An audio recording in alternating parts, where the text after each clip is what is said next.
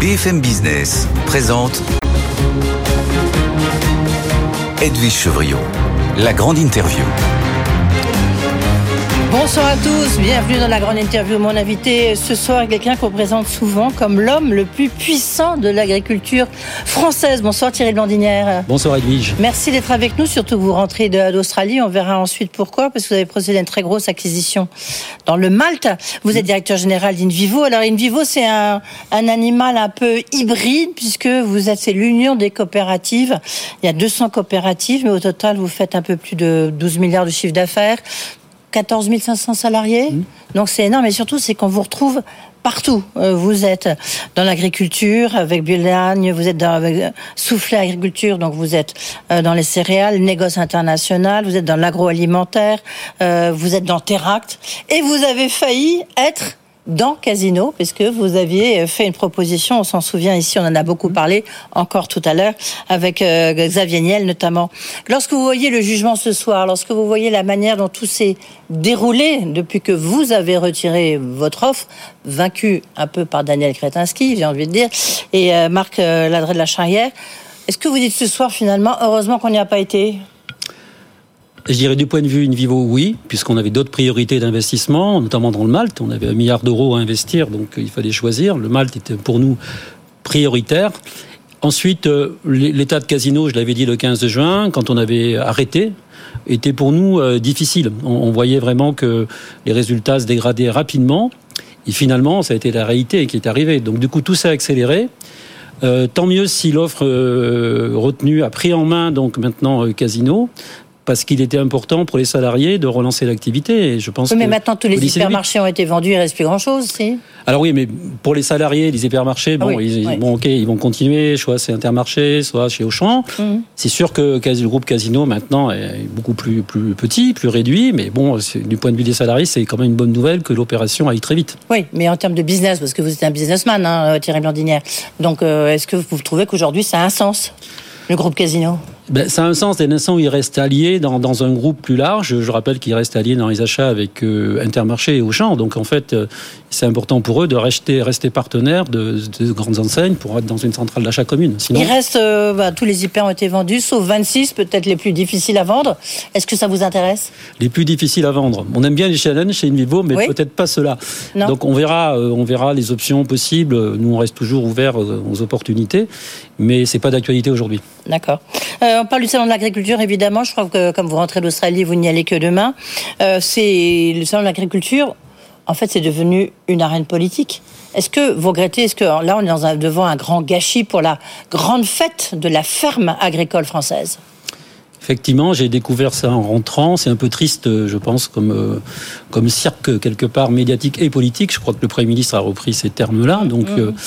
Euh, voilà, tout ça c'est un peu triste parce que finalement beaucoup de discussions avaient été euh, réalisées par les principaux syndicats en amont et on aurait pu travailler d'une manière plus apaisée ces négociations et faire une ouverture plutôt normalisée plutôt que de rentrer dans un grand débat euh, qui a agité beaucoup de monde et, et qui a énervé beaucoup de monde. Est-ce que vous mettez la responsabilité quand même, je sais que c'est toujours difficile, surtout en France, mais sur le, le, le, président de la République, sur Emmanuel Macron, qui a voulu ce grand débat avec l'histoire du soulèvement de la Terre.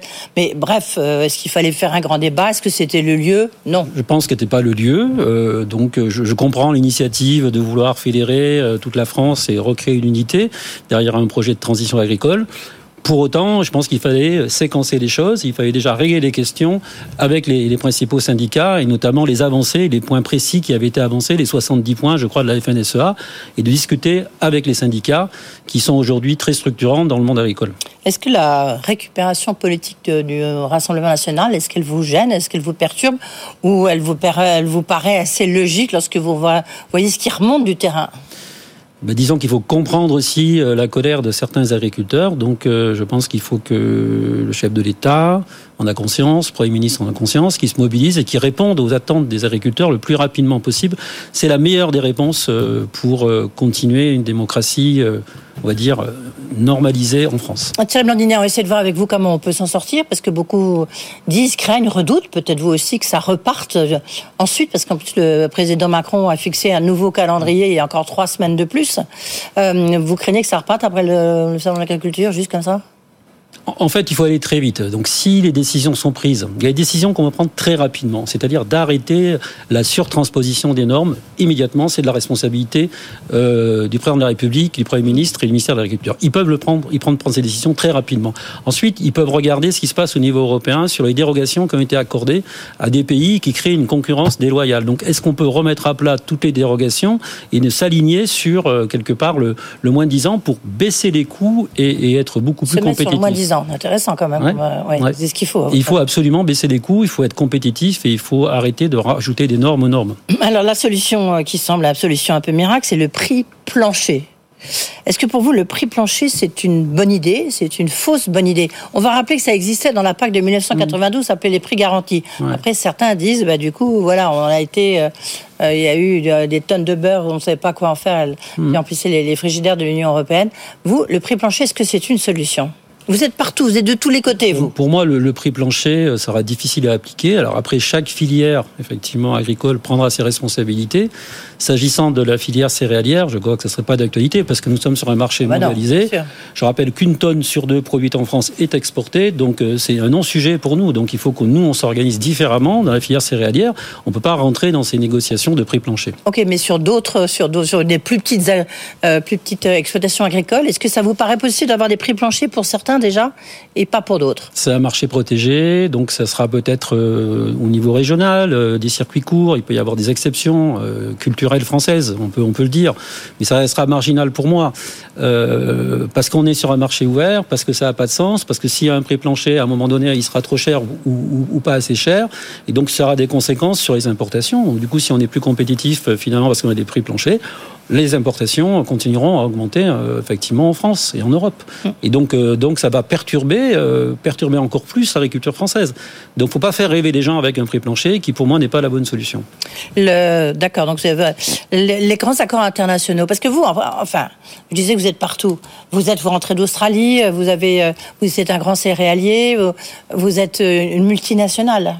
Et en même temps, vous êtes à la tête, vous êtes une union de coopératives. Hum qui est faite d'agriculteurs. Mm. C'est là où je dis que c'est presque contradictoire par rapport à tous les débats qu'on a aujourd'hui. Est-ce que ces, ces, grands, ces grands accords, est-ce qu'il faut le Mercosur, est-ce qu'il faut le signer ou pas?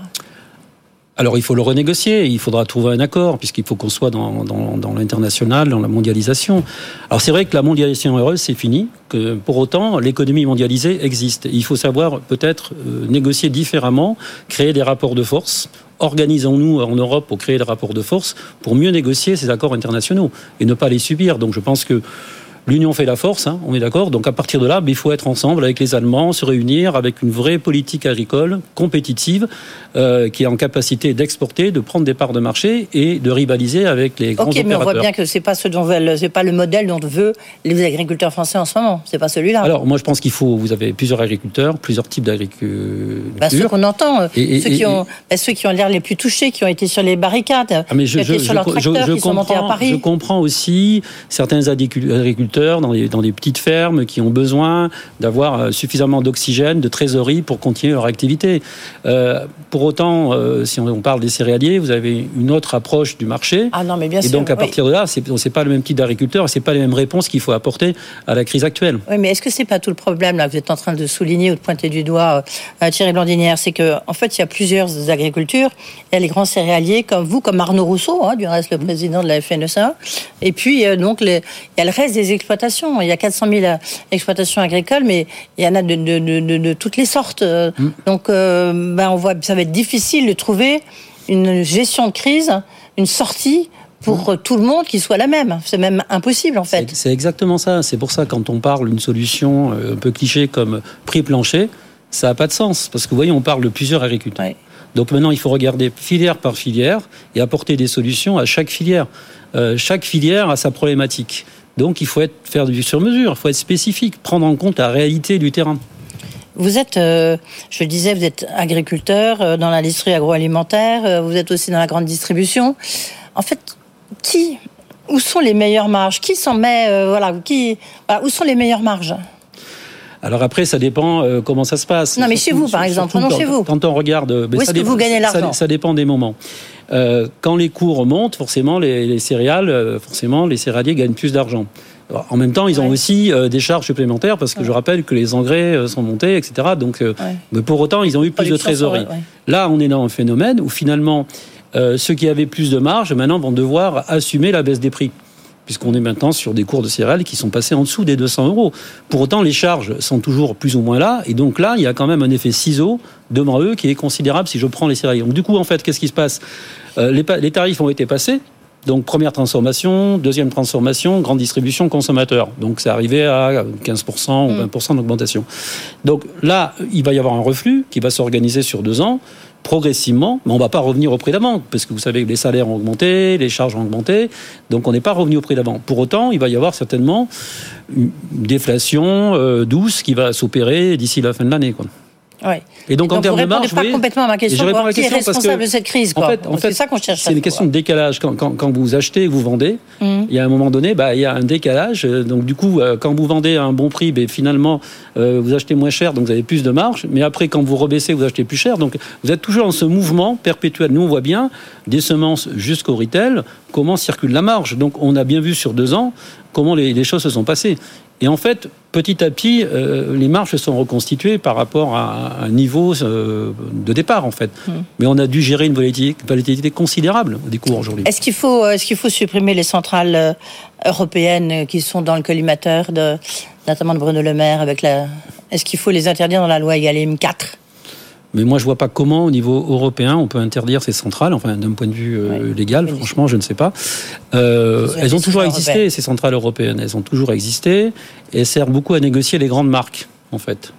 Et donc, en fait, pour négocier avec des grandes marques internationales, américaines notamment, elles, peuvent apporter quand même un plus dans la négociation pour baisser le prix euh, du Coca-Cola en France, par exemple. Donc il, faut, il faut aussi euh, voir ça comme un, effet positif. C'est pas le petit agriculteur qui va négocier au niveau des centrales européennes, ça n'existe pas. Quel va être, euh, après on parlera d'Invivo, mais quel va être votre apport à cette sortie de crise, Thierry Blandinière? Comment, encore une fois, comment vous la voyez, sachant qu'on vous présume comme l'homme le plus influent et puissant de l'agriculture française? Mais nous, ce que l'on souhaite euh, dans un premier temps, c'est euh, que les normes euh, soient, soient évoluent, en fait. Notamment le Green Deal. Aujourd'hui, c'est un vrai sujet avec le programme Farm to Fork, qui était un programme qui est toujours un programme de décroissance. Mmh. C'est-à-dire que, objectivement, sur le long terme, ont baissé notre agriculture euh, voilà, dans son potentiel de 20%. Donc c'est énorme quelque part. Et l'étude d'impact a été réalisée par les Américains qui ont dit ben, bonne nouvelle, finalement, on va pouvoir vendre plus en Europe. Ça, c'est plus possible. Il faut changer le Green Deal. Il faut être toujours dans cette logique de transition. Il ne s'agit pas de revenir à l'agriculture d'avant, mais trouver une nouvelle agriculture, produire plus, c'est essentiel pour donner de l'espérance aux agriculteurs, dire politiquement qu'il faut produire plus, mieux et durable. Et ça, c'est possible aujourd'hui. Le, donc, le résultat des courses, on verra dans trois semaines, paraît-il. Ça va être un peu compliqué, on a le sentiment. Donc, euh, c'est pas pour tout de suite la résolution de cette crise. In vivo, vous rentrez d'Australie, je le disais, vous avez procédé, c'était en décembre 2023. Grosse opération de plus d'un milliard hmm. euh, en rachetant le Malte, numéro un du Malte United Malte euh, en Australie. Hmm. Euh, c'est en même temps, c'est un, un moment où les cours sont un peu compliqués, non, euh, du Malte oui, alors bon, euh, là aussi, euh, la consommation de la bière euh, ralentit un peu, parce qu'avec l'inflation, les, grands brasseurs qui sont nos principaux clients, bah, on recule. Donc, donc on n'a pas la, la, croissance mécanique du moment du rachat, c'est-à-dire il y a un an. Pour autant, euh, quand on discute avec nos clients, ils espèrent quand même une relance de l'activité, certainement euh, d'ici juin à septembre, pour retrouver les volumes et repartir sur une croissance euh, forte à l'échelle mondiale. Donc nous, on est ravis de cette opération. Ça nous positionne, je rappelle, le rang mondial. On a une super plateforme maintenant. On se retrouve dans l'ensemble des, grands pays pour accompagner nos grands clients. Euh, brasseur, mais aussi distilleur. On était en Écosse il n'y a pas si longtemps. On est, le premier malteur pour les whiskies écossais, donc euh, c'est quand même euh, très intéressant que ce soit des Français belle position. Qui, voilà, belle position, belle niche rentable, donc un vrai projet de création de valeur et de valorisation surtout des filières d'orge brassicole qui représente l'excellence française. Le, le, reste de l'activité sur 2023, euh, est-ce que l'activité céréalière, elle c'est plutôt... Tiens, une question, parce que justement à propos des céréaliers, on, du cours du céréal et cours du blé, on se pose beaucoup la question sur l'influence russe, qui en fait euh, ben, provoque la baisse des cours. Mm. Est-ce que vous, vous le ressentez? Est-ce que c'est -ce c'est une question, un problème pour vous? Il y a un deuxième marché parallèle qui s'est organisé par Dubaï, euh, qui est déconnecté du, prix, du prix euh, de Chicago. Et donc là, euh, donc Poutine utilise le blé russe comme une arme géopolitique, notamment avec les pays africains et, les BRICS. Et ça déstabilise le marché. Est-ce que ça vous déstabilise, vous, in vivo ça, ça, nous pose quelques problèmes, effectivement, puisqu'effectivement, on, on doit vendre moins cher pour sortir donc le blé français aujourd'hui. Et on le fait à contre-marge, oui, donc c'est aussi là, c'est notre mission, hein, donc on le fait à contre-marge parce qu'il faut sortir le, le, le blé français. Euh, après, on, on, se débrouille pour faire des péréquations dans le groupe pour avoir quelque part une rentabilité euh, solide à la fin. Mais on fait l'effort actuellement pour maintenir les volumes et les parts de marché. Donc mmh. euh, tout ça, c'est pour subir euh, voilà le blé russe qui aujourd'hui est très puissant. Hein, je rappelle 70 millions de tonnes exportées sur sur l'ensemble de l'Afrique et du Moyen-Orient, et c'est très difficile pour nous. Et notamment l'Algérie, qui était notre principal client, a switché en partie euh, sur du blé russe. Donc euh, on a quand même devant nous euh, des difficultés à, à surmonter. Oui, donc l'influence russe, c'est un vrai problème quand même. C'est Oui. une arme, Ouais. c'est une arme indirecte, mais une vraie arme de la part du, du gouvernement. 2023 aura été un, aura été une année comment pour InVivo Donc euh, nous, avec des cours un peu chahutés. On, on sort, alors vous savez, on clôture au 30 juin. Oui, vous êtes donc, du euh, vous donc, on a, voilà, donc là, on a sorti des bons résultats. Euh, après, on va voir l'atterrissage au 30 juin. de Voilà, mais là, 2000. ça fait un premier semestre. Oui, alors, le premier semestre, on est plutôt bien. Mais je suis plutôt inquiet par, par le semestre qui est devant nous, parce que finalement, on a, comme je disais, un effet ciseau qui nous arrive, avec des charges euh, voilà, qui ont monté, et puis des cours qui baissent. Donc, il va falloir euh, gérer la, la déflation, euh, ce qui n'est pas un moment facile à gérer dans, dans le trading de céréales. Oui. Mm. Le, un endettement quand même trop élevé pour vous, c'est un peu de l'objectif sur 2024. Enfin, ouais, mais non, on- on- 23, avec, 24. avec nos banquiers euh, et nos partenaires financiers, on, on est aligné, c'est-à-dire qu'on délivre à chaque fois nos résultats, nos covenants financiers. On a financé par la dette, donc c'est normal qu'on soit endetté au maximum possible. Maintenant, il faut délivrer notre plan à, à 5 ans et on va se désendetter. Euh, merci beaucoup Thierry Blandinière. Donc euh, bon salon de l'agriculture, hein, parce que là je pense qu'on va vous poser quand même beaucoup beaucoup de questions. Puis on voit que la sortie de crise c'est pas pour tout de suite. Le patron d'Invivo est notre invité.